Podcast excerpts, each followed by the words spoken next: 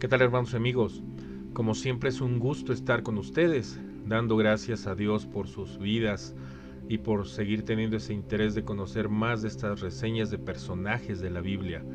Y recordándoles que se suscriban al canal, activen las notificaciones y compartan este video en sus redes sociales. Continúen ayudándonos a que más hermanos y amigos nos conozcan y podamos compartir el Evangelio. Recordando que Dios usa a personas comunes para realizar obras extraordinarias aquí en la tierra. Y en esta ocasión veremos la reseña sobre Isaías. Pero, ¿y quién fue Isaías? Dios llamó a Isaías a ser profeta en el año que murió el rey Usías, y su ministerio se prolongó más de 40 años. Profetizó durante el reinado de cuatro reyes de Judá, Usías, Jotam, Acaz y Ezequías. El nombre de Isaías significa el Señor salvará, significado especialmente apropiado, puesto que en su libro habla de la bondadosa promesa de Dios de consuelo y liberación. Isaías era casado y tenía familia. Sus hijos recibieron nombres simbólicos. Searjasub quiere decir un remanente volverá. Mater Salal Hasbaz quiere decir el despojo se apresura la presa se precipita.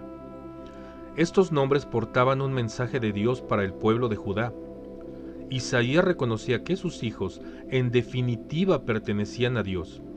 Esto indica que su vida en familia no solo concordaba con su vocación, sino que estaba íntimamente entrelazada con ella. Todo lo que sabemos sobre el profeta nos dice que fue uno de los hombres grandes de su época su libro es, sin duda alguna, una joya que revela a un autor de considerable inteligencia y educación. Según la tradición, Isaías procedía de una familia de cierto rango. Esto pudiera explicar el fácil acceso a los reyes que tenía. Debido a la grandeza de este hombre, quizás no sea difícil sentir afinidad con él. Isaías era un hombre de Dios y un estadista quien fue fiel en su obediencia a Dios. Aunque Isaías tenía muchas virtudes, su éxito era más bien el fruto de su humildad y fidelidad a Dios y el plan que el Señor tenía con su vida. Cuando Dios lo llamó, Isaías se sintió abrumado por sentimientos de pecaminosidad. Comenzó por donde tenemos nosotros que hacerlo. Reconoció sus pecados y acudió a Dios en busca de limpieza y liberación. Cuando Dios le reveló lo que quería de él, el profeta cumplió la voluntad de Dios contra toda oposición. Como resultado, Dios lo usó para hacerle reconocer al pueblo sus pecados y para consolarlos frente al futuro que los esperaba.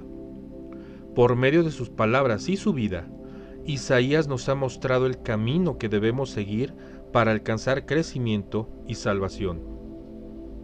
¿Cuáles fueron las fortalezas de Isaías?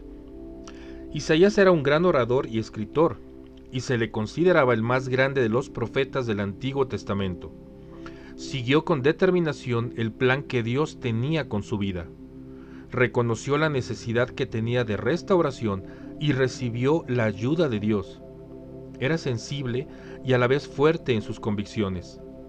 Fue fiel al llamado de Dios a pesar de mucha oposición y grandes desalientos. ¿Qué aprendemos de Isaías para nuestra vida? Nuestra restauración comienza cuando reconocemos que somos pecadores y nos volvemos a Dios. Podemos proponernos obedecer la voluntad de Dios y permanecer fieles a esa decisión. Dios nos ha dado dones y nos ayudará y guiará si ponemos en Él nuestra confianza. Si bien las profecías de Isaías son relevantes para todas las generaciones, su enfoque principal está en los tiempos del fin, cuando Cristo regresará para establecer el reino de Dios en la tierra. Las advertencias del profeta acerca del día del Señor y los pecados de Israel y Judá deberían de ser de gran importancia para nosotros. Solo si escuchamos esas advertencias podremos estar seguros de que obtendremos la misericordia y salvación descritas en su libro. ¿Y tú? ¿Estás dispuesto a escuchar las advertencias de las que habla Isaías? ¿De qué manera estás dispuesto a reconocerte como pecador y proponerte a obedecer la voluntad de Dios para tu vida? Cuando Dios te señale y pregunte como a Isaías, ¿a quién enviaré y quién irá por nosotros? Podrías responder, heme aquí, envíame a mí. ¿Qué piensas? Hermanos y amigos, muchas gracias por vernos y escucharnos. Hasta la próxima. Que Dios los bendiga.